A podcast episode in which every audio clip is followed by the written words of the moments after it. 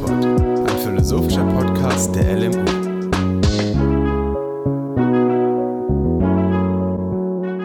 Herzlich willkommen, liebe Zuhörer und Zuhörerinnen, zum Philosophie-Podcast der LMU, der Ludwig-Maximilians-Universität von München. Ich bin Matthias oder Matt und gegenüber von mir digital sitzt Daniel. Wegen der Covid-Krise natürlich ist das alles ähm, nicht am gleichen Ort aufgenommen. Und wir werden heute über künstliche Intelligenz, KI, sprechen. Ich werde jetzt dann auch immer KI sagen und nicht künstliche Intelligenz, weil das sonst viel zu lange dauern würde. Das Ziel der heutigen Episode ist es, so ein bisschen einen generellen Überblick über KI zu geben und vor allem so die Fragen zu beantworten, was ist künstliche Intelligenz? Äh, was ist eigentlich KI an sich? Was für Entwicklungsansätze gibt es für die KI und so diese generellen Fragen zu beantworten? Wenn jetzt ihr, liebe Zuhörerinnen und Zuhörer, noch irgendwelche Fragen offen habt, wir haben auch ein Social Media, also könnt ihr uns gerne auch auf Instagram und Facebook erreichen und weitere Fragen fragen zu uns oder zur Episode. Und wenn wir irgendwelche interessanten Fragen sehen, könnten wir natürlich daraus auch Episoden machen. Das wäre natürlich auch sehr interessant. Aber auf jeden Fall wird das jetzt ähm, über das Semester hinweg immer mal wieder eine Episode rausgehauen. Und die könnt ihr gerne hören und uns dann, wie gesagt, Feedback geben. Gut, also, dann kommen wir zu unserer ersten Frage und wir besprechen die Fragen einfach zusammen. Wir wechseln uns dann so ein bisschen ab und quatschen einfach zusammen quasi über diese, diese künstliche Intelligenzgeschichte. Was ist künstliche Intelligenz? Hast du dazu schon irgendwie etwas, was du sagen kannst, Daniel? Was ist künstliche Intelligenz? Das ist natürlich eine gute Frage. Das ist immer so ein bisschen diese ganz basalen Fragen, wie was ist Philosophie oder was ist Physik? ähm, nicht einfach zu beantworten, aber generell könnte man sagen, was macht künstliche Intelligenz? Mhm. Es verarbeitet Informationen und das tut es, um bestimmte Probleme zu lösen. Mhm. Das könnte man vielleicht so in den Raum werfen zu Beginn. Aber also, äh, wie würdest du, also ich finde es immer so ein bisschen schwierig. Was heißt es verarbeitet Informationen? Also ist zum Beispiel ein Thermometer eine künstliche Intelligenz? Hm, naja, in gewisser Weise ist es schon. Es hat einen Input, das ist die Raumtemperatur. Und mhm. es gibt dir einen Output in, in dem Sinne, dass es die Raumtemperatur dann auf einer bestimmten Skala anzeigt. Ja. Und es macht es mit einer bestimmten Methode. Ähm, das ist, weiß nicht, eine Flüssigkeit, die halt ansteigt. Ähm, äh, ja, genau, es gibt sozusagen einen Zwischenweg. Ja, es ist schwer zu sagen. Ich meine, da kommen ja Informationen rein und dann werden sie rausgegeben irgendwo, aber werden die Informationen verarbeitet und könnte man zum Beispiel ein Thermometer intelligent nennen? Und ich glaube, da ist ja so dieses Problem von künstlicher Intelligenz allgemein oder der Definition von künstlicher Intelligenz, dass sie irgendwie sehr breit gefasst werden kann und dann aber auch irgendwie sehr eng. Und die Frage ist halt so, wann ist etwas tatsächlich intelligent schlussendlich? Und hm. wir vielleicht für die Zuhörer und Zuhörerinnen, wir basieren uns unsere Anfangsdiskussion hier so ein bisschen auf Bowdens Buch ähm, An Introduction to, a very short introduction to Artificial Intelligence von der Oxford-Serie und nehmen so ein bisschen ihren Begriff am Anfang und würden dann aber weitere Begriffe auch äh, aufnehmen und dann gegeneinander stellen zu di und diskutieren. Und bei Bone ist es ja ganz interessant, dass sie zum Beispiel sagt, also eine Definition von ihr wäre, dass ähm, eigentlich künstliche Intelligenz der Versuch ist, einen Computer dazu zu bringen, Menschliches zu tun. Was meinst du dazu, Daniel? Äh, ja, das ist sicher auch sehr naheliegend, weil wir doch sagen würden, auch äh, im üblichen Sprachgebrauch, dass Menschen oft sehr intelligent agieren. Ähm, unabhängig äh, davon, was wir jetzt genau unter Intelligenz verstehen wollen. Natürlich kann man auch wie zum Beispiel Russell und Norvig in dem anderen ganz berühmten Buch mhm. Künstliche Intelligenz, ein moderner Ansatz, äh, sozusagen die äh, KI versuchen zu definieren, indem man sagt, naja, es gibt diesen Human-Based Ansatz, dass man sich am Menschen orientiert, aber man kann sich genauso gut an einer idealen Rationalität orientieren, was auch immer das dann heißen soll. Aber das ist dann ungefähr sozusagen die Achse, äh, woran man das aufspannen kann. Es macht natürlich Sinn, sich erstmal darauf zu fokussieren, ähm, wie wir Menschen das machen und äh, da den Abgleich sozusagen zu proben, einfach weil das intuitiv viel zugänglicher ist und man sich bei so etwas wie einer idealen Rationalität erstmal wirklich sehr fragen müsste, was das überhaupt heißen mag.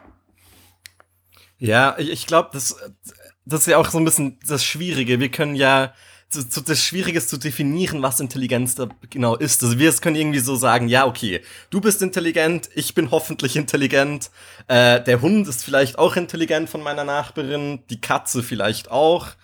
Ähm, aber dann geht's halt kleiner. Ist irgendwie ein Wurm, ein Regenwurm zum Beispiel intelligent? Ja, möglicherweise schon. Ähm, aber in welcher Art oder in welcher Dimension ist er intelligent? Und bei künstlicher Intelligenz ist ja auch so ein bisschen das Schwierige, wir haben da noch die andere Komponente, ist ja künstlich, also es ist nicht ein biologisches Lebewesen. Und daher ist es auch ein völlig anderer Ansatz, der verfolgt wird. Es muss irgendwie programmiert werden, es muss anders erschaffen werden, es kann nicht einfach gezeugt werden wie ein menschliches Lebewesen in dem Sinn. Ja, genau.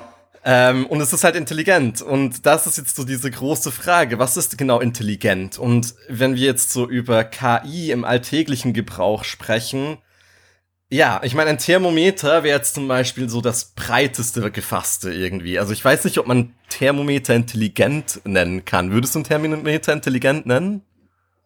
Naja, im üblichen Sprachgebrauch wahrscheinlich nicht, weil wir mit Intelligenz doch etwas Höheres meinen. Also wenn jemand eine Matheaufgabe gut erledigen kann, also eine schwierige Matheaufgabe und so weiter. Mhm. Aber wenn man es allgemein fassen will, wie du es jetzt meintest, würde ich schon sagen, eben weil es ja letztlich, letztlich nichts anderes ist wie eine Funktion, äh, die man auch in der Mathematik sozusagen äh, benutzt. Man hat einen bestimmten Input, das könnten die Argumente der Funktion sein. Das mhm. ist wie gesagt die Tempera te äh, äh, Raumtemperatur oder beziehungsweise die mittlere kinetische Energie der, der, der Teilchen. Äh, man hat sozusagen eine Methode, mit der man den äh, äh, Output generiert und man hat dann eben den äh, Output, der angezeigt wird oder den Wert der Funktion.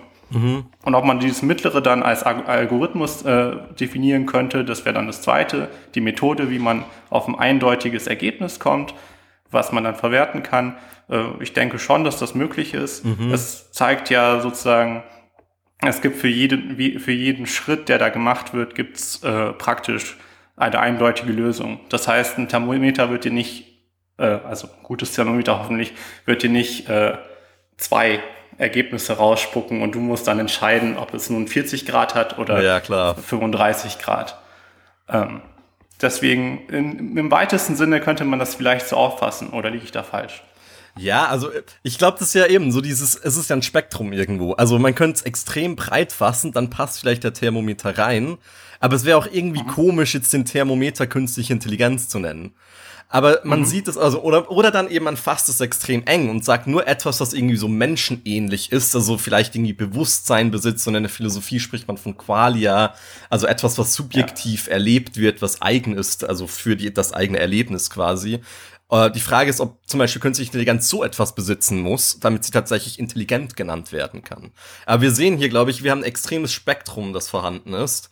Und das ist auch gar nicht so einfach, irgendwie diese künstliche Intelligenz, die im Alltag oft verwendet wird, sei es irgendwie Siri zum Beispiel bei iPhones oder sei es Drohnen, die verwendet werden in Kriegsgebieten oder auch Smart ähm, Fridges, also äh, Kühlschränke, die irgendwie Anzeigen haben und genau sehen, was jetzt noch im Kühlschrank vorhanden ist und wann etwas gekauft werden muss.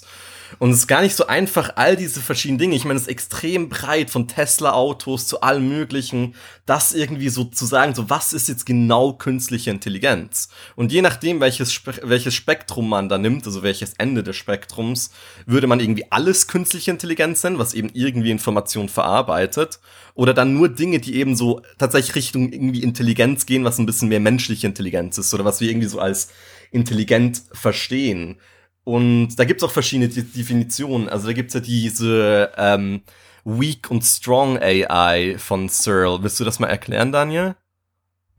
Gewissermaßen sind diese Begriffe mh, mm, ja das, was du gerade umrissen hast, dass wir sagen würden, eine Strong AI, das, ist, das hat sowas wie eine allgemeine Intelligenz, das ist sehr nah an einer künstlich erschaffenen Person, wie wir sie auch kennen, äh, ja, von unseren Mitmenschen, während eine Weak AI eben eine sehr spezifische Intelligenz hat, die auf bestimmte Aufgaben ja hin äh, konstruiert wurde, um die lösen zu können, äh, die vielleicht ein Turing-Test, wenn wir das äh, besprechen wollen, äh, passieren kann, aber nicht unbedingt so etwas hat äh, oder nicht unbedingt den Anschein erweckt, dass es so etwas hat wie äh, ja Qualia oder ja allgemein ja eine allgemein ein allgemein intelligentes Verhältnis in Anführungsstrichen zu seiner Umwelt.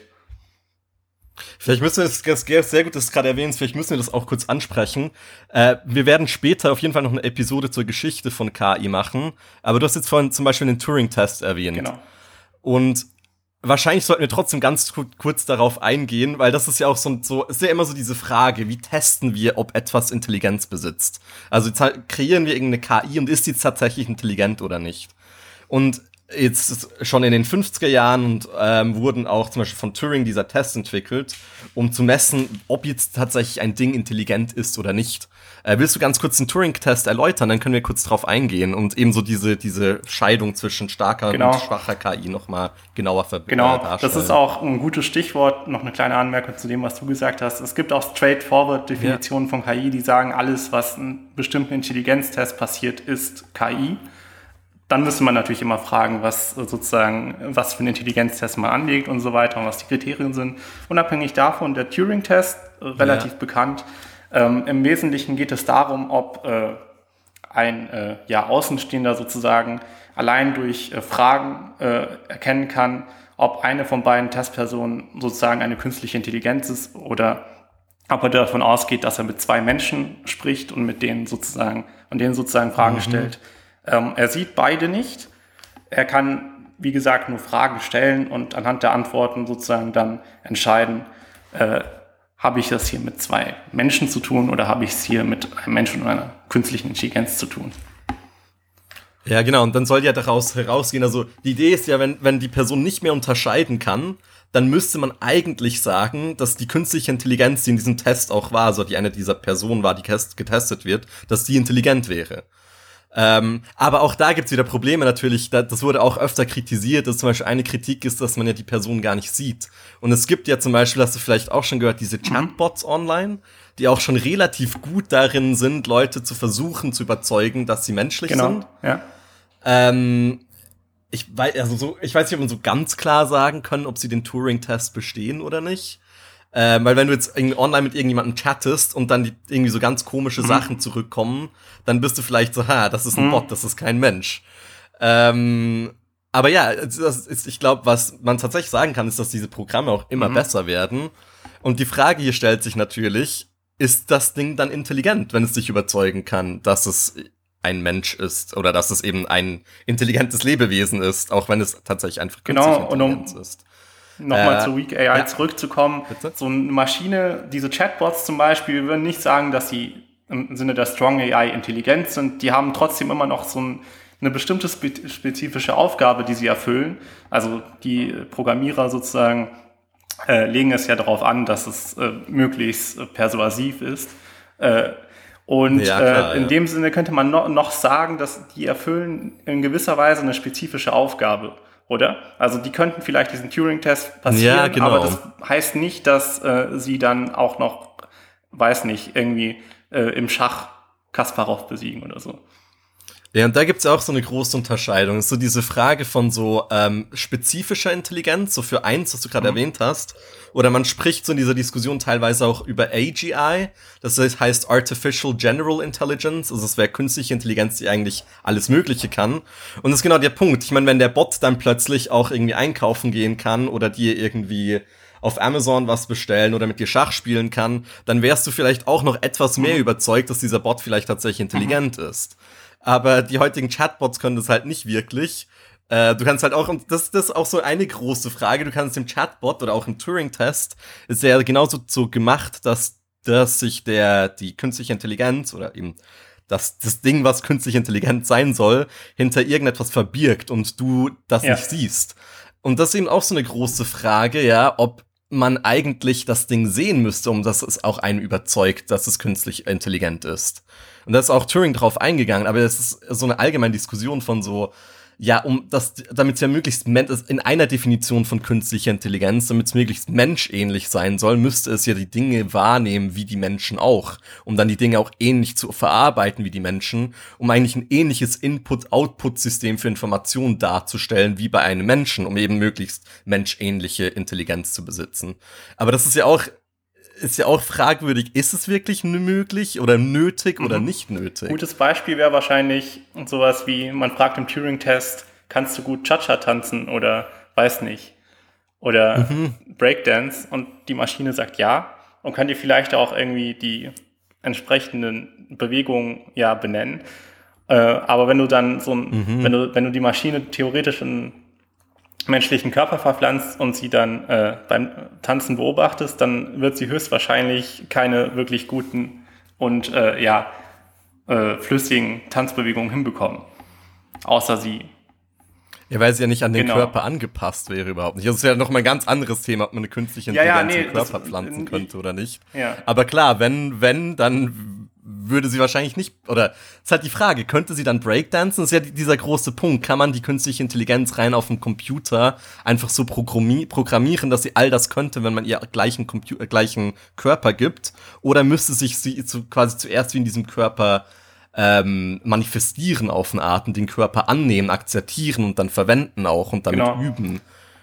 Genau, auch eine schwierige und das Frage. ist auch ähm, ein Ansatz in den Kognitionswissenschaften, dass man vielleicht sagt, naja, es kommt vielleicht nicht nur auf psychische äh, Zustände an, wie ich weiß, was dazugehört, um einen guten Breakdance-Move hinzubekommen, sondern ich muss auch tatsächlich mit mhm. meinem ganzen Körper irgendwie involviert sein. In einer bestimmten Umwelt, mhm. mit, an mich so an die anpassen können, dass ich das tatsächlich auch vollziehen kann. Ähm, und das ja, sind dann klar. wirklich, dann wird es ganz schwierig. Und dann wird es vor allem ganz schwierig, sich vorstellen zu können, wie man etwas programmiert, was dann noch überzeugend ist. Das wollte ich damit sagen.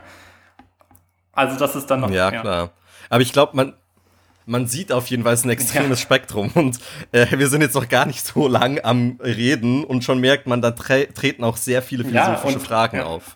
Und das ist ja auch so, wir sind ja ein Philosophie-Podcast und vielleicht fragt man sich am Anfang so, ja, warum machen wir jetzt Philosophie und KI? Und geht es irgendwie nur um Ethik zum Beispiel, so um selbstfahrende Autos und wie die sich verhalten sollen gegenüber verschiedenen Personen. Aber man sieht sehr schnell, wenn man so ein bisschen in diese Diskussion reinkommt, tauchen alle möglichen philosophischen ja. Fragen auf. Das ist, ja. Äh, nee, aber, nee, ja, das sorry, ist auch ein bisschen das, glaube ich, von, äh, wo das ein bisschen ablenkt, dieses, äh, dieses äh, Trolley-Dilemma mit, mit selbstfahrenden Autos und so weiter von dieser, dass es mhm. tatsächlich um autonomes Fahren im Sinne von ein, einem Fahrzeug geht, das sich selbst seine Gesetze gibt, in Anführungszeichen. Ähm, das fängt, wie gesagt, schon mhm. beim Thermometer an und da ist, da ist es schon spannend genug. Man muss es nicht unbedingt direkt mit äh, so, auf so einer hohen Ebene, in Anführungszeichen, oder auf so einer elaborierten Ebene anfangen, um zu verstehen, dass das Spektrum sehr, sehr breit ist. Ja, klar, ja. Äh, vielleicht noch ganz kurz. Äh, ich finde es auch immer interessant bei diesen Diskussionen über KI geht es schlussendlich auch dann ja sehr viel um den Menschen. Gerade wenn wir versuchen, menschenähnliche KI zu kreieren, müssen wir uns auch selbst fragen, ja, aber wie ist denn der Mensch eigentlich kreiert?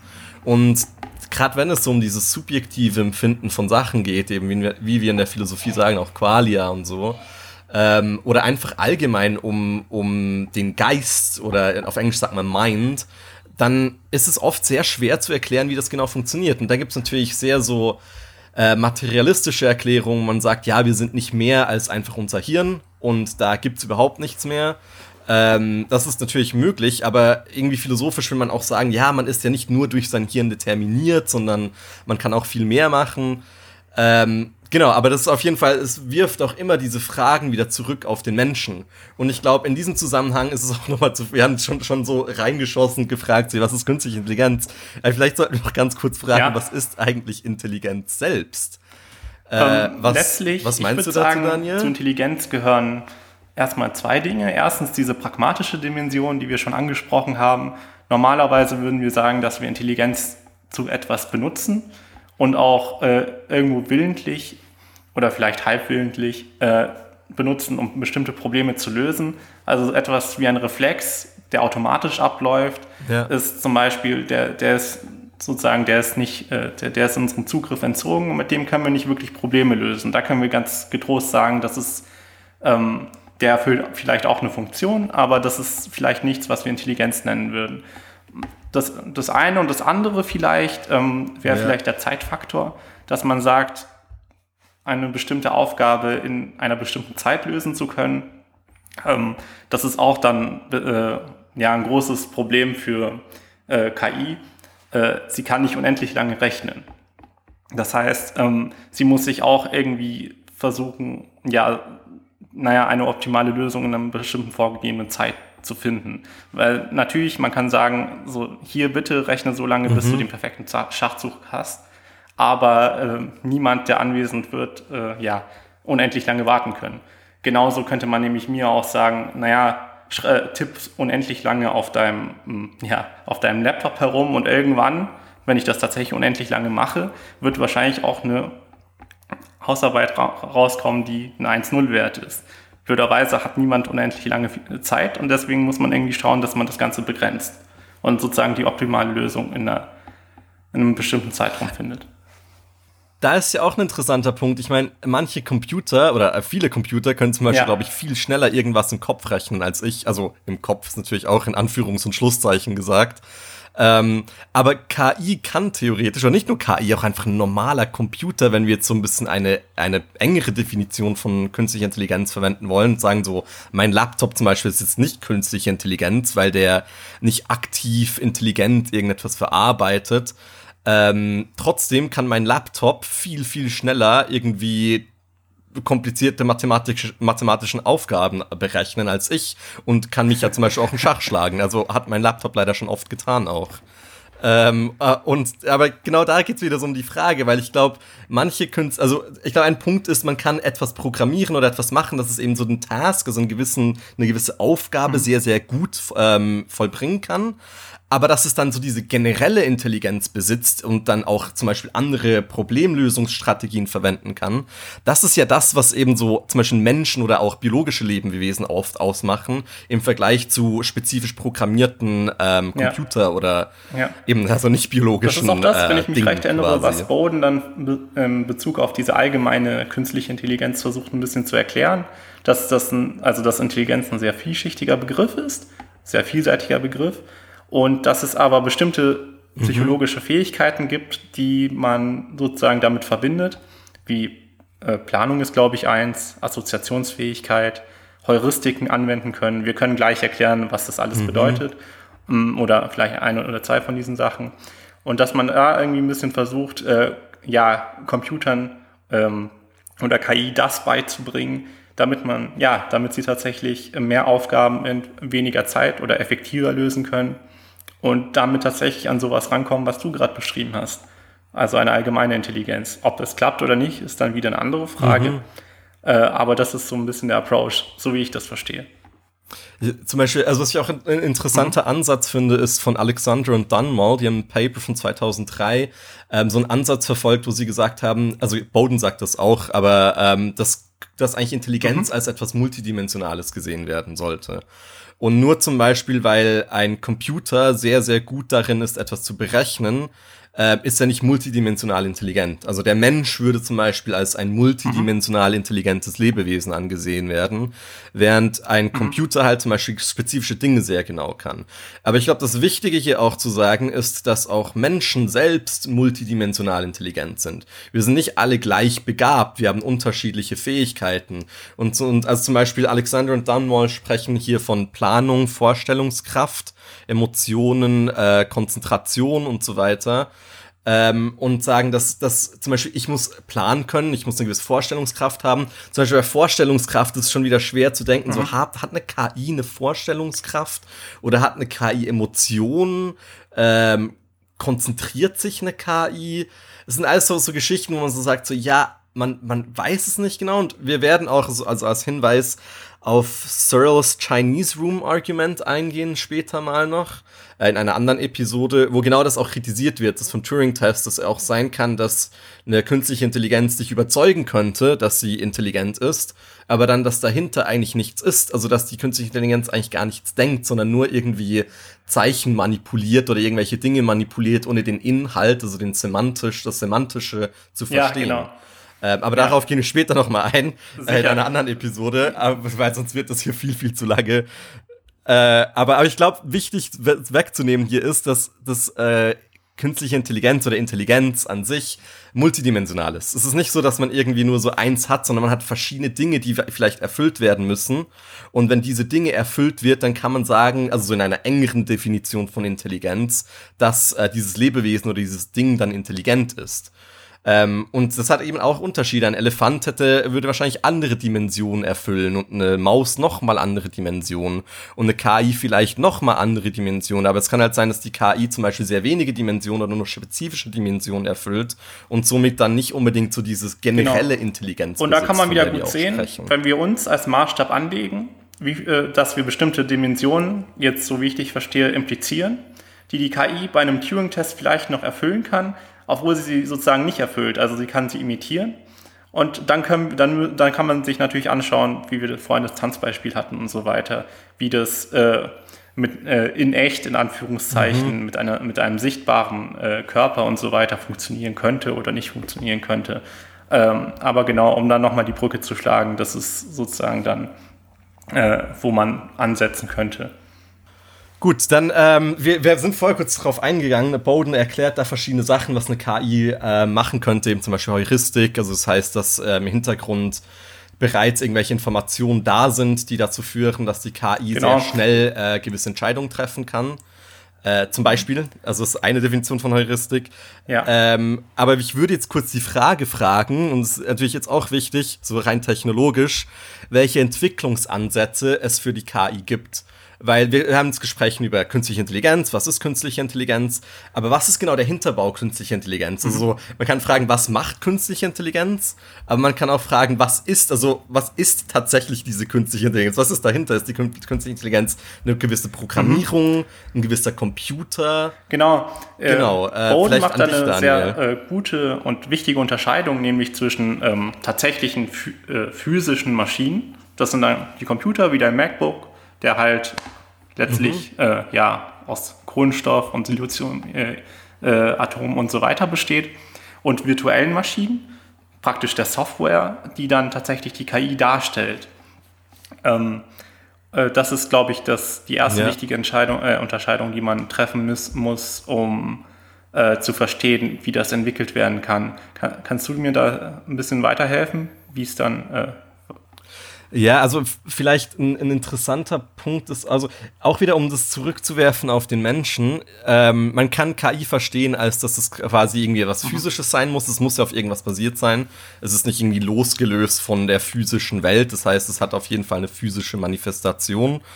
Ähm, und dann aber meistens eben, also mindestens in dieser Definition, etwas, was ein Programm ist oder eine Programmierung oder ein neuronales Netzwerk. Ähm, das wurde zum Beispiel, neuronale Netzwerke wurden schon in den 40er Jahren von, ähm, von McCulloch und Pitts, äh, 43 war das, schon bereits gezeigt, dass es möglich ist, neuronale Netzwerke zu programmieren. Was ein großer Schritt war, um zu zeigen, es ist überhaupt möglich, ähm, neuronale Netzwerke zu haben. Aber auch da ist eben der Gedanke, man hat etwas Physisches und dann hat man etwas, das zum Beispiel die Software ist oder was dann Argumente sind oder neuronale Netzwerke, aber ganz, ganz wichtig an dieser Stelle, auch diese Software ist natürlich physisch basiert. Also wir gehen hier nicht in einen Dualismus, wo wir irgendwie sagen, hey, es gibt irgendwie Dinge, die völlig nicht physisch sind. Also alle diese Dinge sind physisch existent. Ähm, aber das ist so ein bisschen diese Unterscheidung. Das ist ja bei Menschen zum Beispiel auch so eine Frage. Der Mensch hat ein Hirn, hat einen Körper, aber er hat auch irgendwie einen Geist, also auf Englisch eben Mind ähm, wo wir Sachen subjektiv empfinden, wo wir eine, eine eigene Innenwelt haben quasi. Und ist die Frage, ist der Mensch eigentlich nicht anders als ein Computer? Und quasi der Computer ist physisch, also hat seine Prozessoren und so weiter. Und dann aber auch irgendwo mind, also informationell, zum Beispiel einfach eine Software, die drüber läuft. Und bei Menschen könnte, also schlussendlich ist es ja auch nicht mehr als irgendwelche elekt elektrischen ähm, Signale, die gesendet werden, äh, die dann auch irgendwie physisch vorhanden sind. Ja, klar. Ähm, na, genau, jetzt habe ich mich da ziemlich genau, reingeredet. ich denke, man kann sich das gut äh, mit Schichten vorstellen. Ja. Wenn du, also wenn du praktisch in dein äh, Word mhm. aufmachst mhm. und da was reintippst, dann ähm, versteht dein Computer natürlich nicht, was du da reintippst. Das muss erst sozusagen äh, übersetzt werden in Maschinensprache, in sozusagen in tatsächlich mhm. äh, etwas physisch Wirksames. Und äh, sozusagen der Output muss dann auch nochmal durch die verschiedenen Schichten wieder bis aufs Interface sozusagen äh, ja, rückübersetzt werden. Vielleicht hier noch kurz, ähm, also wir gehen jetzt nochmal auf die Programmierung selbst oder quasi den Inhalt davon aus, aber vielleicht auch ganz kurz, mit welchem Ansatz KI ähm, äh, entwickelt wird, ist ja auch ein wichtiger Punkt. Und zum Beispiel äh, Bowden mhm. unterscheidet da zwischen Technologie und Forschung. Also sie sagt, es gibt zum Beispiel so diese technologische Entwicklung, sagen wir irgendein Bot von Amazon, mit dem du reden kannst, der dir dann irgendwelche Probleme löst, die du hast, weil dein Paket irgendwie zu spät angekommen ist oder so. Ähm, aber das ist zum Beispiel ein technologischer Ansatz. Da soll etwas ganz Spezifisches durchgeführt werden. Ähm, das kann zum Beispiel auch in der Medizin sein, dass irgendwelche Diagnosen erstellt werden sollen. Ja. Dann soll, dann kriegt da, da auch Informationen rein, zum Beispiel Röntgenbilder oder irgendwelche Informationen können eingetippt werden und dann gibt irgendein Output das System. Ähm, aber das sind ganz spezifisch technologische Sachen. Dann der, der andere Approach oder die andere, andere Ansatz in dem Sinn ist mehr die Forschung. Und da geht es wirklich darum, wir wollen eigentlich mit der äh, Entwicklung von KI im Forschungsbereich äh, den menschlichen, äh, den Menschen auch besser lernen zu verstehen. Und da geht es zum Beispiel genau um so Geschichten wie zum Beispiel das menschliche Hirn zu modeln, also ein Modell davon zu kreieren. Ähm, und das ist natürlich wieder ein anderer Ansatz. Und eben viele KI, die wir so im Alltag antreffen, ist meistens technologisch. Aber ich glaube, ein wichtiger Punkt ist natürlich eine Artificial General Intelligence, also eine Intelligenz, die generell intelligent ist ähm, wäre natürlich schlussendlich auch für Firmen sehr, sehr von Interesse, weil wenn zum Beispiel Tesla einfach eine generelle Intelligenz entwickeln kann, die alles Mögliche kann, die dann auch alle möglichen zum Beispiel Optimierungsprozesse in, in der, in der ähm, in der Verarbeitung von Autos, von Tesla-Autos macht und so weiter, aber dann auch zum Beispiel direkt mit Kunden sprechen kann, dann wäre das ein sehr, sehr optimiertes System, was natürlich auch sehr, sehr viel Geld, also in der Entwicklung sehr viel Geld kosten würde, aber schlussendlich wäre die Hoffnung natürlich auch sehr viel Geld sparen könnte und extrem effizient sein könnte. Und deswegen ist natürlich schon auch so der Gedanke hier, dass die Technologie doch auch irgendwo Richtung diese generelle ja, Intelligenz gehen könnte. Und ein guter Zeit. Punkt, den du jetzt angerissen hast, dazu noch, um das auch klar zu sagen, ähm, weil sich das viele so vorstellen, als ob nur die monotonen und repetitiven äh, Jobs sozusagen von KI übernommen werden könnten, die Fließbandarbeit in Anführungsstrichen. Das ist eben genau nicht so. Die hochqualifizierten Ärzte, Radiologen, mhm. wie du es gerade gesagt hast, äh, genau die, die können durch KI sehr, mhm. sehr gut unterstützt werden. Vor allem eben, je intelligenter in Anführungsstrichen diese KI wird. Im Sinne von, dass sie sich äh, den äh, ja, Informationsverarbeitungsprozessen anpasst, die ein Arzt oder irgendwer bei Tesla gerade braucht, äh, desto eher kann sie da auch sozusagen aushelfen. Mhm. Ja, genau, desto diverser kann sie eingesetzt werden. Ich glaube, das ist so der wichtige Punkt. Und natürlich, wenn du deine KI als, als Unternehmen sehr divers einsetzen kannst, dann ist natürlich extrem nützlich, diese KI.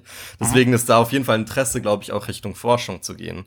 Ähm, ja, ich, ich glaube, wir sollten noch kurz zu. Äh, wir haben hier noch. Ja, okay. Nee, ich glaube, wir gehen noch kurz weiter zu dieser allgemeinen Programmierung. Das wird auch noch mal wiederholt werden irgendwann in einer weiteren Episode zur Geschichte von KI. Aber es gibt so in der Geschichte von KI so wie zwei Camps bei der Entwicklung von KI. Ähm, das eine ist KI, die quasi symbolische KI, auch GoFi oder Good Old Fashioned AI genannt. Das ist quasi so am Anfang der Entwicklung von KI wurde vor allem ähm, quasi pro durch Programmierung, Programmier An Anwendung von Programmiersprache, KI entwickelt, die gewisse Sachen machen kann. Und das ist jetzt nicht, das kann auch relativ komplex werden. Also man könnte zum Beispiel ähm, ein Teil der KI machen, die zum Beispiel für ähm, X zuständig ist, dann baut man einen anderen Teil der KI, die für Y zuständig ist und nochmal ein und dann setzt man das zusammen und dann hat man zum Beispiel ein, ein wie eine Haupt-KI drüber, also ein Hauptprogramm, das quasi die anderen Programme reguliert. Man sieht hier mit der Zeit würde man dann eine KI entwickeln, rein auf basiert auf ähm, Pro äh, Programmierung eigentlich von gewissen Tasks oder gewissen Aufgabenbereichen, würde man eine KI kreieren, die relativ oder die, die sehr intelligent sein könnte, theoretisch, oder mindestens sehr, sehr vieles kann. Die Frage ist dabei aber, wie, wie gut sie auf gewisse ähm, unvorhersehbare Inputs reagieren könnte, weil sie ja doch spezifisch programmiert ist. Aber das ist auch wieder vielleicht, wenn so diese Dirigent, diese Dirigent ähm, das über diesen anderen Programmen steht, wenn das dann zum Beispiel irgendwie einzelne Programme wieder verändern könnte, dann könnte das auch wieder zu einem äh, relativ ähm, breit aufgestellten KI führen, die dann doch auch extrem viel kann und dann auch reaktionär auf gewisse Sachen agieren kann. Ja. Äh, genau, aber das wäre zum Beispiel wie ein Ansatz. Und dann gibt es den Ansatz ähm, der, der ja, neuronalen KI. Willst du das, vielleicht dazu äh, was vielleicht sagen? Vielleicht noch mal kurz zu äh, Good Old-Fashioned AI, die du gerade so schön beschrieben hast. Ähm, es ist, ja. um das vielleicht noch mal von einer anderen, von einer historischen Perspektive zu sehen, ähm, ein unglaublicher historischer Zufall, wenn man so möchte, der da, dahinter steht, dass bestimmte Wissenschaften ähm, ja letztlich ein äh, Konzept herausgebracht haben, die auf Binarität, also äh, 1 und 0, wahr und falsch, on und off äh, mhm. sozusagen basieren. Das ja, ist, ist in den Kognitionswissenschaften, wie gesagt, das Modell gewesen, was du vorhin auch schon beschrieben hast, dass man Neuronen versteht als äh, ja äh, Entitäten, die halt den Zustand äh, an oder aus haben können. Das war in der äh, Logik, äh, die äh, ja eben für diese deduktiven, für diese Top-Down-Dinger, die du gerade beschrieben hast, ähm, ähm, für solche Algorithmen äh, ja Funktionen eingeführt hat, die sozusagen jedem Satz, der repräsentiert werden kann, der also in eine logische Sprache übersetzt werden kann, ähm, entweder den Wahrheitswert wahr oder falsch zuordnen können, allein syntaktisch. Das ist äh, das läuft sozusagen mhm. automatisch mhm. ab. Und auf der anderen Seite die von Neumann-Architektur für Computer, die eben äh, ja diese, diese Daten sequenziell verarbeitet. Also da, die Daten kommen sozusagen äh, ja in, in Paketen rein, wenn ich mich recht entsinne. Und zuletzt die Turing-Maschine, die sozusagen äh, ja Berechenbarkeit auf Einsen und Nullen stützt. Das ist sozusagen die, die Kopplung von physischen mhm. und virtuellen Komponenten zu so einem Paket, was dann halt good old-fashioned AI ist. Und äh, was man, was äh, dessen mhm. ja, äh, Schwächen, wie du schon angesprochen hast, eine gewisse Intoleranz gegenüber Vor Unvorhersehbarkeit oder Fehlern ist. Ähm, eben weil man auf so einer Logik, äh, weil letztlich in der Logik äh, aus Widersprüchen ja beliebiges folgt. Und das muss das und da das sozusagen in der echten Welt, wenn man das in Anführungsstrichen äh, nicht unbedingt so läuft, äh, musste man oder hat man, ist man auf andere Modelle ausgewichen, die äh, sozusagen sich äh, ja, besser anpassen können. Ja, voll. Äh, wichtiger Punkt. Also man sieht hier auch so dieses good old fashioned AI ähm, ist auch sehr breit natürlich und umfasst eine ein großer Teil der Diskussion um KI und war auch äh, so ein, ein wichtiger Grundstein der KI eigentlich. Ähm, aber da gibt's eben auch noch den anderen Teil, das wurde dann auch mit der Zeit entwickelt. Das sind dann, also auch basierend eben auf diesem Paper von McCulloch und Pitts, ist die neuronale KI oder auch Connectionist oft genannt. Und das ist vielleicht auch interessant zu nennen. Ich mein, man hat auch in neuronalen Netzwerken hat man entweder ein elektrisches Signal oder man hat keins. Und auf eine gewisse Art hat das ja auch, also ist es eigentlich eine gewisse Binarität. Also man kann auch sagen, entweder es ist ein Signal da, also man hat zum Beispiel eine Null, oder es ist ein Signal da, man hat eine Eins und es ist kein Signal da, man hat eine Null zum Beispiel. Ähm, und daher war so die Grundidee, ja, aber es wäre eigentlich auch möglich, das so darzustellen. Und dann kam das aber auch auf, dass man eben gesagt hat, ja, okay, wir können tatsächlich neuronale Netze kreieren und das Interessante an neuronalen Netzen ist, ist, dass sie eben oft nicht so spezifisch programmiert sind auf gewisse Sachen, sondern man kann halt so Nodes programmieren. Also ich kann zum Beispiel sagen, äh, dass dieser Teil macht genau das, dieser Teil macht das, aber zusammen als ein, als mit ganz, ganz vielen Neuronen zusammen oder quasi neuronalen Stellen zusammen, ähm, kreiert man dann etwas, was sehr komplex ist und auch auf viele verschiedene Inputs reagieren kann. Und deswegen sind solche Systeme wie zum Beispiel, ich glaube, Deep Blue von IBM, ich bin gerade nicht ganz sicher, Google hat auch so ein Ding entwickelt, was zum Beispiel Alpha Go spielen kann, dieses japanische Spiel, was, was man sagt, ist noch viel, viel komplizierter als Schach ist, eigentlich nur so schwarze und weiße Steine hat. Ähm, und das ist interessant, weil das ist ein neuronales Netzwerk, was dahinter steht, was quasi gelernt hat, dieses Spiel zu spielen. Dem wurde nicht, nicht beigebracht, wie man das spielt. In dem Sinne, es wurde ihm nicht quasi einfach einprogrammiert, wie man AlphaGo spielt, sondern es wurde quasi ihm alle möglichen Spiele gezeigt und dann hat es mit der Zeit, in, mit diesem neuronalen, digitalen neuronalen Netz, gelernt, eben dieses Spiel zu spielen, gelernt so, was sind die Win-Conditions, also mit was gewinne ich und dann wurden x viele, ich weiß nicht genau wie viele, aber bestimmt extrem viele Spiele da gespielt, bis dann dieses äh, System ähm, so gut wurde, dass es einer der Großmeister von AlphaGo geschlagen hat. Da gibt's auch eine Doku auf Netflix dazu, wenn ihr die mal schauen wollt, liebe Zuhörer und Zuhörerinnen, die echt super interessant ist. Also zieht euch die rein. Äh, aber sehr interessant, weil das eben auch ein neuronales Netz ist und es funktioniert eben ein bisschen anders, weil es kann tatsächlich diese Dinge lernen mit der Zeit. Und das ist so ein bisschen eine Frage, ist dann eigentlich äh, Connectionist AI oder eben neuronale Netzwerke, sind die dann besser für eine generelle Intelligenz? Vielleicht auch zu erwähnen hier, und vielleicht wirst du dann noch mal kurz darauf eingehen, so diese ganze heuristische Geschichte von, dass man bereits Informationen einprogrammiert hat, die ist doch auch sehr wichtig. Und da machen zum Beispiel so Hybridsysteme davon Gebrauch. Ähm, ja, zu hybriden Systemen. Ähm, ich glaube, das Interessante daran ist, dass es ja auch ähm, die Idee ist, dass man quasi good old fashioned AI und neuronale KI zusammenbringt und, und etwas kreiert, das eben von, von der gegenseitigen Programmierung oder von, von dem gegenseitigen Entwicklung programmieren, äh, von der gegenseitigen Entwicklung quasi äh, profitieren kann, wollte ich sagen. Ähm, und die Idee ist dahinter, dass man eben so etwas baut, was äh, besser auf äh, Daten oder auf Inputs reagieren kann, die, die nicht klar sind, wie eben neuronale Netze vielleicht, aber dann trotzdem eine Heuristik besitzt von der good old fashioned AI, wo gewisse Dinge innerhalb des neuronalen Netzwerks zum Beispiel vorprogrammiert sind, damit ähm, gewisse Probleme einfach von Anfang an leichter gelöst werden können. Und das ist ein interessanter Punkt. Ich meine, wir als Menschen sind ja auch neuronale Systeme.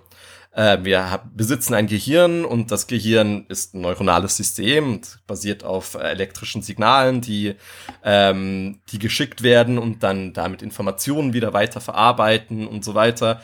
Aber wir Menschen sind auch biologische Lebewesen und besitzen DNA. Und die DNA können zum Beispiel auch in einer Interpretation angeschaut werden als ein gewisse heuristisches System oder eine gewisse Vorprogrammierung.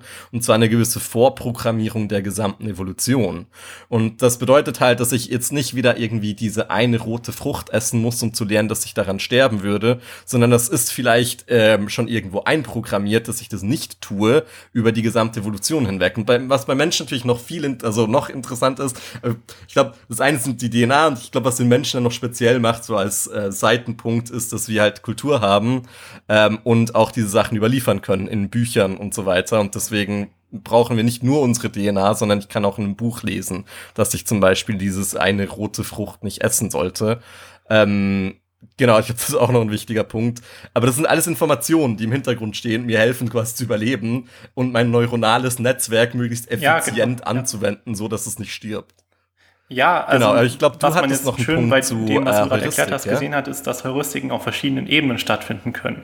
Auf DNA-Ebene und äh, auch in unserer All mhm. auf alltäglicher Ebene. Wie, was man, glaube ich, vielleicht noch dazu sagen kann zur Definition von Heuristik, ähm, wenn man sie zum Beispiel so nimmt, äh, dass, also wie, wie, man sie für KI fruchtbar machen könnte oder kann, äh, wie es ja teilweise versucht wird, ist, dass man sagt, naja, es ist so eine gewisse Eingrenzung des Suchraumes für eine Aufgabe. Das heißt, wenn ich sage, ähm, gutes Beispiel, ich äh, mhm. möchte irgendwo klingeln und ich stehe von so einer Tafel mit lauter Klingelschildern, da sind irgendwie 150 Klingelschilder dran, dann kann ich natürlich irgendwie einen Dartpfeil immer draufwerfen und dort, wo der Dartpfeil landet, äh, klingle ich halt mal und vielleicht ist es der richtige Name dort, wo ich hin möchte und vielleicht auch nicht. Und das probiere ich halt so lange, bis es halt klappt. Und da sind wir dann wieder bei dem Zeitaspekt. Ähm, natürlich könnte ich auch eine KI programmieren, die das sozusagen für mich tut. Ähm, aber wenn ich, äh, wenn ich es sozusagen schneller und effizienter haben möchte, dann versuche ich den Suchraum einzugrenzen, nämlich vielleicht sagt, naja, vielleicht ist diese, sind diese Klingelschilder nach Stockwerken eingeordnet. Und wenn ich die Hintergrundinformation habe, der Name, den ich suche oder die Person, die mhm. ich suche, wohnt im ersten Stock, naja, dann kann ich vielleicht sagen, naja, schau mal in der ersten Reihe nach, vielleicht findest du es da. Und äh, muss dann sozusagen nicht auf den Zufall hoffen, sondern kann das vielleicht mhm. unter Umständen ähm, viel schneller erledigen. Ja, genau. Und das zeigt eben, dass wenn so hybride Systeme, wenn beides zusammengenommen wird und zum Beispiel neuronale Systeme mit einer gewissen Heuristik ausgestattet werden, genau. dann können die auch noch effizienter sein, schlussendlich. Äh, vielleicht gehen wir noch ganz kurz darauf ein, es gibt auch ähm, so evolutionäre Systeme, also dass man zum Beispiel Zellen programmiert und dann schaut, wie sich diese Zellen evolutionär verhalten, also wie sie sich weiterentwickeln würden. Äh, es gibt etliche verschiedene Bereiche der KI, aber vielleicht so zusammenfassend, dieses good old fashioned AI, also so symbolische KI, wo, Programm wo gewisse Sachen programmiert werden, äh, steht so ein bisschen im Kontrast, mindestens historisch, zu dieser neuronalen KI. Und das sind so ein bisschen diese Hauptbereiche, kann man sagen, die in der KI verwendet werden aber eben sehr effiziente Systeme oft verwenden dann auch beides. Und über der Geschichte der KI war es jetzt so, dass es teilweise ein bisschen getrennt war, diese Bereiche, auch in der Forschung. Und dass aber gerade so in der jetzigen Zeit das immer mehr auch wieder zusammengebracht wird und das interdisziplinär gearbeitet wird. Und das ist natürlich eine sehr spannende Zeit, weil da wird sich bestimmt auch noch vieles entwickeln. Gut, ähm, Ja, vielleicht gehen wir noch kurz zur letzten großen Frage, die wir hier haben. Was ist der Unterschied zwischen KI und menschlicher Intelligenz?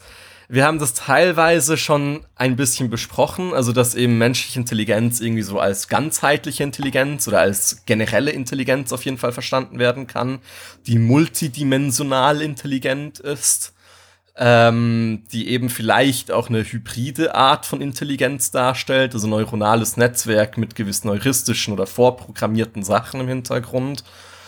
Ähm, genau, vielleicht, ja, was, was würdest du dazu noch sagen? Was genau, ist der Unterschied um zwischen KI und sagen, menschlicher Intelligenz ja, ist? Ja, diese, die mh, hm, Adaptionsfähigkeit, um es nochmal sozusagen auf einen Begriff zu bringen, dass man sich an seine Umwelt äh, relativ variabel mhm. anpassen kann, um eben eine Aufgabe zu lösen. Das ist auch, das geht wieder in die ähnliche Richtung wie ähm, das, was wir am Anfang hatten, dass es zum Beispiel, dass es eben diese verschiedenen äh, Dimensionen von Intelligenz gibt und äh, dass du dich zum Beispiel, wenn du emotionale Intelligenz brauchst, relativ einfach darauf einstellen kannst.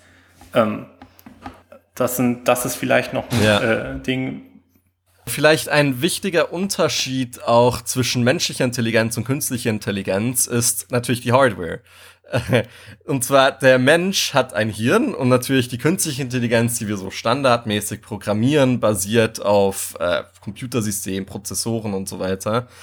Ähm, und das Hirn selbst des Menschen ist natürlich relativ speziell. Das kann sehr, sehr effizient sehr viel Information verarbeiten. Ähm, und es ist auch dynamisch. Also das ist ja auch so ein interessantes Ding am Gehirn. Das ist ja das neuronale Netzwerk, also der, der physische Teil des Hirns selbst, äh, verändert sich konstant. Also es ist ja nicht irgendwie so statisch. Wir haben nicht wie mein Laptop, ist ja ein Prozessor, hat RAM, hat irgendwie keine Ahnung, was alles ist. Ein technologisches kleines Wunder natürlich auch. Aber ähm, es kann nicht selbst die Hardware verändern. Es kann nicht einfach den Chip verändern mit der Zeit. Es bleibt trotzdem immer das Gleiche. Und deswegen ist auch die, die Intelligenz äh, quasi von diesem System an diese statische Hardware gebunden. Während der Mensch kann natürlich auch nicht plötzlich jetzt irgendwie ein Riesenhirn entwickeln, ein völlig absurd anderes neuronales ja, Netzwerk. Aber glaub, Neuroplastik meinst du wahrscheinlich, ja. Oder so. Das, du ähm, kannst genau. Aber, du aber kannst ja. auch bestimmte Dinge sozusagen ja, ja, äh, genau. ausgleichen. äh, bestimmte Funktionen. Ja. Ja, genau, so eine gewisse Plastik. Und genau, und das ist natürlich recht krass, weil das, das macht den Men das menschliche Hirn recht anders. Ja, und das, das ist ja, sozusagen genau, das, ja. ja, genau, das, das macht halt jetzt sieht man auch vielleicht ja? ein bisschen besser, wenn man tatsächlich KI an uns, an uns Menschen sozusagen äh, messen möchte. Ähm, dass man da äh, wie man dann drauf kommt, sowas wie neuronale Netze zu programmieren mhm. oder eben zelluläre Automaten, was dann noch ein bisschen mehr in diese Biologi biologische Schiene geht und äh, Konzepte zu benutzen, die eben mhm. nicht nur irgendwas mit Deduktion und äh, wahr falsch zu tun haben, äh, sondern eben mit Wahrscheinlichkeit oder eben dynamische Systeme und dynamische ja, Gleichungen ist dann das Stichwort, dass man zum Beispiel ähm, ähm, ja, das würde jetzt glaube ich ein bisschen zu weit finden, das noch zu erklären, aber äh, das wäre dann sozusagen mehr Einsatz von Statistik, mehr Einsatz von äh, sozusagen physikalischen Konzepten wie zum Beispiel der Thermodynamik, äh, wo auch viele Kognitionswissenschaftler oder einige zumindest der Meinung sind, dass mhm. durch äh, sozusagen Thermo, äh, das Gehirn ließe sich eher als äh, durch äh, ja, thermodynamische Prozesse ähm, beschreiben als durch dieses rein propositional logische, was eben noch die Good Old Fashioned AI zumindest in ihren Anfangszeit mhm. ja sehr, sehr vertreten hat. Das sind eben so, ja, dieser Shift, den du auch äh, erwähnt hast, wie man drauf kommen kann, warum es sinnvoll sein könnte, äh, ja, Hybride zu bauen, die auf Heuristiken setzen, die sich anpassen können. Ja, genau. Ja, ich, ich glaube, da gibt's eben schon so Sachen. Also, was zum Beispiel auch interessant ist, bisherige ähm, Computersysteme oder KI-Systeme meistens ähm, basieren also auf sequenzieller Programmierung. Genau. Also du sagst, macht A, dann macht's B, dann macht's C und so weiter. Und der Unterschied zum Beispiel zum menschlichen Gehirn ist, ist dass wir alles mögliche pro, äh, parallel processen. Also dass ist ja eher so ein Ding, wir haben eine Flut von Informationen, die kommt konstant rein und dann verschiedene Teile unseres Hirns verarbeiten verschiedene Informationen. Äh, teilweise auch autonom voneinander und dann haben die wieder einen Output und dann wird es wieder zusammengefasst in so einem Strang. Also man kann sich das so ein bisschen wie, wie vorstellen, es gibt verschiedene Informationsflüsse, die reingehen, die werden gefiltert in verschiedenen Teilen und dann die teilweise wieder zusammengebracht für einen spezifischen Output. Und dieses Parallel Processing ist natürlich extrem stark, ähm, und macht natürlich ja. den Menschen auch extrem effizient, so in, in diesem Berechnung ähm, von gewissen ein ganz Informationen bekanntes Beispiel in, äh, in, der ja. Psychiatrie und der Psychopathologie, ich weiß nicht, ob du das kennst, ist, wenn man Menschen hat, deren Hirnhälften durchtrennt wurden, mhm. also die nicht mehr miteinander verbunden sind, die linke und die rechte Hirnhälfte. Und wenn man mit denen Experimente ja. macht, dass man denen in, also bestimmte, ähm, wenn ich mich recht erinnere, ist es so, dass bestimmte Abschnitte der, äh, äh der Netzhaut Informationen zu, einem, zu einer bestimmten äh, Hirnhälfte weiterleiten. Das heißt, wenn du denen was im linken Augenwinkel zeigst und da steht irgendwie drauf, ja, ja, 5 ja. mal 2, dann fängt eine Hand an zu rechnen, während der, äh, ja. äh, während der Proband sozusagen oder die Testperson drauf schwört, dass sie gerade nicht rechnet und heute noch gar nicht gerechnet hat. Also so, so weit kann dieses äh, parallele ja, interessant gehen. Ja, klar, das, ja. Wie gesagt, kann, kann, kann sich die Zuschauer und Zuschauerinnen nochmal dann fragen, ähm, was jemand äh, zu dieser allgemeinen Intelligenz noch dazugehört, wenn, wenn man dieses, äh, ja, wenn man das so parallel verarbeiten kann. Und man muss auch sagen, es ist relativ komplex. Es ist nicht einfach nur so dieses, man hat ja sehr gute Computer heute, haben zum Beispiel einen Quad-Core oder mehrere Prozessoren zusammen, die laufen. Aber trotzdem, so mindestens in diesen Standardcomputern, werden Sachen trotzdem so sequenziell Programm, also sequenziell quasi durchgerechnet. Und das hat quasi mehr, mehr Rechenleistung insgesamt, weil man mehrere ähm, Prozessoren hat. Aber trotzdem wird sequenziell gerechnet. Und es ist nicht so, dass es irgendwie so eine Informationsflut sehr effizient in verschiedenen Bereichen gleichzeitig verarbeiten kann kann. Wobei man muss sagen, es gibt auch Systeme, wo drüber argumentiert, also KI-Systeme, wo man davon sprechen könnte, dass es vielleicht tatsächlich Parallel Processing ist. Aber auch diese werden dann kritisiert. Ist es jetzt tatsächlich wirkliches Parallel Processing wie beim, beim menschlichen Hirn? Oder ist es dann doch irgendwie eigentlich sequenziell und doch nur verkappt irgendwie Parallel Processing? Aber das ist auf jeden Fall auch, das ist so, da wird im Moment dran geforscht und äh, wie das genau umgesetzt werden kann, so wirklich effizientes Parallel Processing, ist auch eine große Frage, die die Forscher im Moment beschäftigt. Genau. Ähm, auch so eine interessante Frage ist so die Frage der ja, Kausalität. Und ich glaube, da, da, öffnen wir auch ein philosophisches Thema. Äh, vielleicht willst KI du da kurz drauf eingehen, Daniel. Und Intelligenz ja? und Kausalität. Ja, äh, letztlich, ja, genau, wie, ich, äh, es überhaupt sein kann, dass ja, genau. äh, mentales äh, Dinge in der physischen Welt verursachen kann wenn du da damit drauf anspielst, oder? Was dann. Mhm. Ja, genau. Und das Problem dabei ist ja auch so ein bisschen so. Äh, ich würde jetzt immer sagen, der Computer ist Aha. immer passiv. Also ich gebe einen Input und dann macht er irgendwas.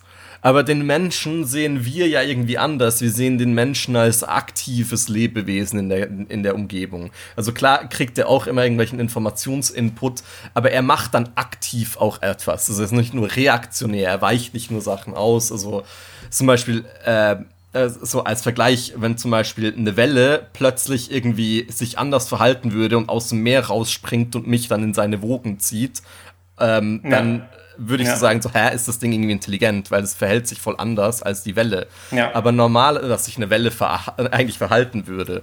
Ähm, und ähnlich kann man das auch sagen mit Computer. Computer sind eigentlich nicht anders als die Welle. Sie machen halt Dinge ja. genauso, wie wir, sie, wie wir ihnen sagen, dass sie die Dinge machen sollen. Es ist nicht so, dass sie uns irgendwie überraschen würden. Äh, aber ich glaube, eine große Frage, deswegen habe ich gesagt, so ein Fass ohne Boden. Man kann natürlich auch wieder fragen, ist der Mensch schlussendlich dann auch einfach ein Input-Output-System, das sehr komplex ist und wir verstehen nicht genau, äh, wie quasi dieser Input-Output-Teil funktioniert. Und deswegen sagen wir, ah ja, der Mensch ist aktiv. Obwohl vielleicht ist der Mensch genau. nicht aktiv, sondern genauso. Ja, ich denke, was man da sehen kann, ist, ähm, und da gibt es, ja. manche Philosophen formulieren das so schön, die sagen, naja, man kann die Systeme darüber sozusagen auf dieses äh, Kausalitätsding äh, testen, indem man sich fragt, ähm, wie die Zukunft des Systems aussieht. Im Sinne von, ähm, beim bei einem Thermometer mhm. bin ich mhm. mir relativ sicher, dass wenn ich das in ein Zimmer stelle, das Raumtemperatur hat, dass es dann mir ungefähr 20 Grad anzeigen wird in der Zukunft. und eben nicht wie die Welle dann plötzlich was ganz anderes tun. Ja. Und dann, äh, deswegen, das ist so ein bisschen das und ähm, bei deduktiven und äh, der logisch folgenden System ist es ja ähnlich. Ähm, ich weiß zum Beispiel, dass äh, wenn ein Widerspruch rauskommt, dass, dann, äh, dass es mir dann halt ausspucken wird, ex Kontradiktione quadribelt, also aus Widerspruch folgt beliebiges und so weiter. Und die Systeme, die du gerade beschrieben hast, also Menschen, die sozusagen ähm, ähm, ja ihre, ihre kausal wirksamen Muster aus sich selbst heraus produzieren können. Das ist so ein bisschen das und das ist, ähm, was dann ja wieder in die biologische Schiene geht, dass man halt sagt, Menschen sind irgendwie sich selbst organisierende Systeme, was dann auch wieder an äh, thermodynamische Ansätze gekoppelt wird, die halt, die es halt schaffen, irgendwie mit Energie mhm. so umzugehen, dass sie, naja, eigenständige, kausal wirksame Prozesse generieren können, aus sich selbst heraus. Ja. Aber das, das ist ja genau so diese Frage, ob es ja. eigentlich überhaupt diese eigenständigen kausalen Prozesse gibt. Und wenn man zum Beispiel so einen sehr harten Physikalismus oder eben Materialismus glauben will, dann könnte man sagen, okay, alles ist physisch, oder? Und wir haben zum Beispiel, wenn wir die, die Theorie des Big Bangs nehmen, dann haben wir am Anfang der, des Universums den Big Bang. Und das war das erste physische Event quasi so. Oder vielleicht gab es davor auch schon andere, aber wenn wir das mal setzen als erstes physisches Event, dann ist es ja so eine, so eine Kausalitätskette. Und dann würden wir sagen, alles andere, was danach physisch kam, war ist quasi durch dieses erste Event, durch den Big Bang zum Beispiel, verursacht worden. Und sämtliche Aktionen, also alles, was dann evolutionär entstanden ist, bis jetzt zum modernen Mensch und so weiter, alles, was getan wird, ist quasi einfach eine eine Weiterentwicklung oder eine Weiterführung dieses initialen ersten, äh, diese initialen ersten Vorkommnisses, also des Big Bangs. Und das ist so, so eine Theorie, wo man dann eben sagen würde, so, ja, okay, der Mensch kann gar nicht selbst denken, der Mensch ist determiniert in dem Sinn, also er kann denken, aber alles, was denk gedacht wird, ist determiniert. Und es ist quasi determiniert durch eine elendlange kausale Kette, die zu, bis zum Beginn des Universums geht. Und deswegen gibt es auch keine eigene Kausalität, also keine keine individuelle menschliche Kausalität, sondern die gesamte Kausalität, die es gibt, ist quasi Teil dieses kausalen Strangs, der von der Anfang des Universums bis jetzt in die Gegenwart und auch weiter ja. in die Zukunft reichen wird. Klar, es äh, ist.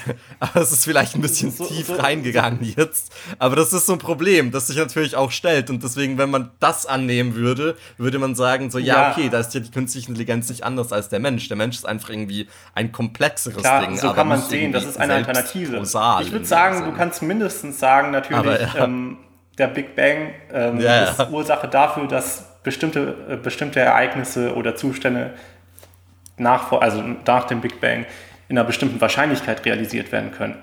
Das wäre schon mal nicht so. Das, das wäre das wär schon mal ein bisschen schwächer und nicht ja, so. Genau, das ist natürlich auch eine Interpretation, Ansicht, voll. Die du gerade geschildert hast. Und das andere, was ich vorhin meinte mit diesem genau. thermodynamisch sich selbst organisierenden System, das ist so ein bisschen das, was dann bestimmte Leute halt ja äh, äh, vorschlagen, um das zusammenzubringen, dass sie halt sagen, das, das muss sich nicht ausschließen und ähm, für, äh, ähm, mhm. ähm, kausale Geschlossenheit des Physischen, das ist ja das, worauf du so ein bisschen, äh, was du gerade ein bisschen implizierst, ist also, dass alle jedes Ereignis in der physischen mhm. Welt eine physische Ursache hat wobei physisch jetzt meint, dass wir das mithilfe der Physik beschreiben mhm. können. Ähm, das muss nicht unbedingt heißen, dass es so eine Art von, ja, genau. so eine Art von Determinismus gibt. Das heißt erstmal nur, dass, dass, es, äh, dass bestimmte Dinge mit einer bestimmten Wahrscheinlichkeit realisiert werden können. Und warum sollten da nicht Entitäten realisiert werden, die mit äh, ja, Energie auf einer bestimmten Art und Weise umgehen? Und das sind dann Organismen eine große Frage der Interpretation und wo man da genau steht. Und ich glaube, damit will ich jetzt auch so auf diesen letzten Punkt eingehen. Ich habe das schon mal gefragt jetzt in dieser Episode, aber warum beschäftigten sich Philosophen und Philosophinnen mit KI? Äh, und ich glaube, man sieht jetzt eben, man gerät da, also wir sind natürlich, Daniel und ich, beides auch Philosophiestudierende und äh, wir diskutieren gerne über solche Themen, kommen dann auch vom, vom Einzelnen ins in ein Riesending rein, sehr gerne auch. Ähm, aber man sieht, wenn man über künstliche Intelligenz spricht, dann kommt man sehr schnell an alle möglichen Sachen heran, die auch philosophische Probleme darstellen, die auch genau. äh, regelmäßig. Ich denke, warum es noch wichtig ist und was man betonen kann, ist, ich äh, was man jetzt, glaube ich, ganz gut gesehen hat in unserer Diskussion, ist, dass KI äh, keinesfalls irgendwie ein Bereich ist, der eben vorausdeterminiert ist, wie der, wie der sich entwickeln wird. Und es, es, ist, es, ist nicht, es ist nichts, was mit logischer Stringenz sozusagen mhm. das eine folgt auf das andere, sondern letztlich, ähm, wenn wir jetzt mal ein bisschen die starke KI außen vor lassen oder äh, ein bisschen ausklammern, dann ist ja KI, KI eben nicht äh, ein Bereich ist, in dem eines mit logischer Stringenz auf das andere folgt, sozusagen mit Notwendigkeit, erst kommt A und dann kommt B und so weiter, sondern dass es immer noch um virtuelle Maschinen geht, die mhm. Bestimmte Probleme lösen sollen und welches diese Probleme sind und welches die Zwecke sind, für die KI eingesetzt wird, äh, liegt immer noch sozusagen an den Leuten, die die KI designen. Und das sind eben nun mal wir als äh, natürlich erstmal ja, die Informatiker und Mathematiker und äh, Kognitionswissenschaftler, aber im größeren Kontext natürlich immer die ganze Gesellschaft. Und deswegen ähm, reicht, es, ist, reicht es für ein ja, gutes Verständnis der KI nicht aus, zu wissen, welche Programmierungsschritte dahinter stehen, sondern eben welche Möglichkeiten grundsätzlich ja, impliziert sind und wie, wie sich die sozusagen ja, modifizieren oder, und diskutieren lassen, um ja, einen sinnvollen Einsatz sozusagen zu gewährleisten. Ja, absolut. Wobei, äh, auf dem Punkt, ich finde es auch interessant, ich meine, du sagst, dass wir in Kontrolle sind, aber da gibt es ja auch, ja. und darauf ist wichtiger, da werden wir auch noch weitere Episoden drüber machen, aber es gibt ja auch gerade so in Science Fiction und so weiter diese Idee, zum Beispiel von ja. HAL, dem Computer von äh, Space Odyssey, ja. äh, dass der dann irgendwie die Übermacht nimmt, oder? Und dann, dass wir nicht mehr in Kontrolle der KI sind, sondern dann irgendwie die KI in Kontrolle von uns ist ja. und dann irgendwie sehr gefährlich wird und dann eine Übermacht hat und irgendwie die Menschheit auslöscht, weil die Menschheit irgendwie irrational ist oder so. Äh, genau, aber da sind sehr viele Sachen noch verzwickt auch drin. Man kann, glaube ich, sagen, im Moment, wir sind noch nicht so weit, dass wir allgemeine künstliche Intelligenz haben. Und zum Beispiel David Chalmers hat in einem Interview in der New York Times von einem Jahr, zwei, äh, auch gemeint, so ja, also er sieht das auf jeden Fall, dass es mal Künst allgemeine, generelle künstliche Intelligenz geben wird, aber er sagt so in den nächsten 100 Jahren. Ähm, und da gibt's aber, und da werden wir auch äh, Daniel und ich noch in der Episode drauf eingehen, dass es sehr wohl sein könnte, dass es vielleicht auch nie wirklich generelle künstliche Intelligenz gibt oder mindestens nicht, nicht künstliche Intelligenz mit Bewusstsein. Und was das dann bedeutet für künstliche Intelligenz, werden wir auch noch mal in einer anderen P Episode dann über den, das Argument von Chinese Room auch noch mal besprechen. Äh, man sieht sehr wohl, es sind sehr viele Fragen, die hier aufgeworfen werden. Wir sind auch ein größeres Team. Also wir sind, glaube ich, jetzt zwölf Leute, die an diesem Podcast arbeiten. Zwölf Studierende der LMU. Und wir haben verschiedene Bereiche, die wir besprechen. Also zum Beispiel Daniel und ich sprechen von Bereich des Philosophie des Geistes hauptsächlich. Da haben jetzt diese Einführungsepisode oder diese Grundlagenepisode hier gemacht. Werden dann aber noch weitere Episoden auch machen über ähm, eben Philosophy of Minds Themen, wo es eben so drum geht, ja, okay, kann eine Maschine eben tatsächlich denken oder was bedeutet es, wenn eine Maschine denkt. Äh, wir haben aber auch noch andere Studierende, die gleichzeitig auch Episoden machen, die dann zum Beispiel mehr auf Fragen der Ethik eingehen, also zum Beispiel eben genau diese Frage vom Trolley Problem, von wo ein Auto durchfahren sollte und wenn es irgendwie über, sollte es eher diese Gruppe von älteren Menschen überfahren oder eher diese Gruppe von jüngeren Menschen und so diesen ganzen ethischen Probleme, auch politisch, politische Probleme, also zum Beispiel, ob KI eingesetzt wird auf politischer Ebene, um Informationen zu sammeln und dass das natürlich ethisch problematisch sein kann. Dann werden wir weiter auch auf Kunst eingehen, solche Fragen wie kann KI Kunst, Kunst kreieren, ähm, und da wurde zum Beispiel gerade letztens ein Kunstwerk einer KI verkauft ähm, für sehr viel Geld an einer Auktion und scheinbar wird KI-Kunst wertgeschätzt. Das ist auch so eine Frage, aber was bedeutet das dann genau? Was ist KI-Kunst? Und das sind alles solche Fragen, die wir gerne in unserem Podcast behandeln würden. Das und vieles mehr. Und wir werden jede Woche eine Episode rausgeben. Und hört einfach rein und meldet euch bei uns im Social Media. Dann äh, will ich mich bedanken fürs Zuhören und dann bis auf ein andermal. Tschüss.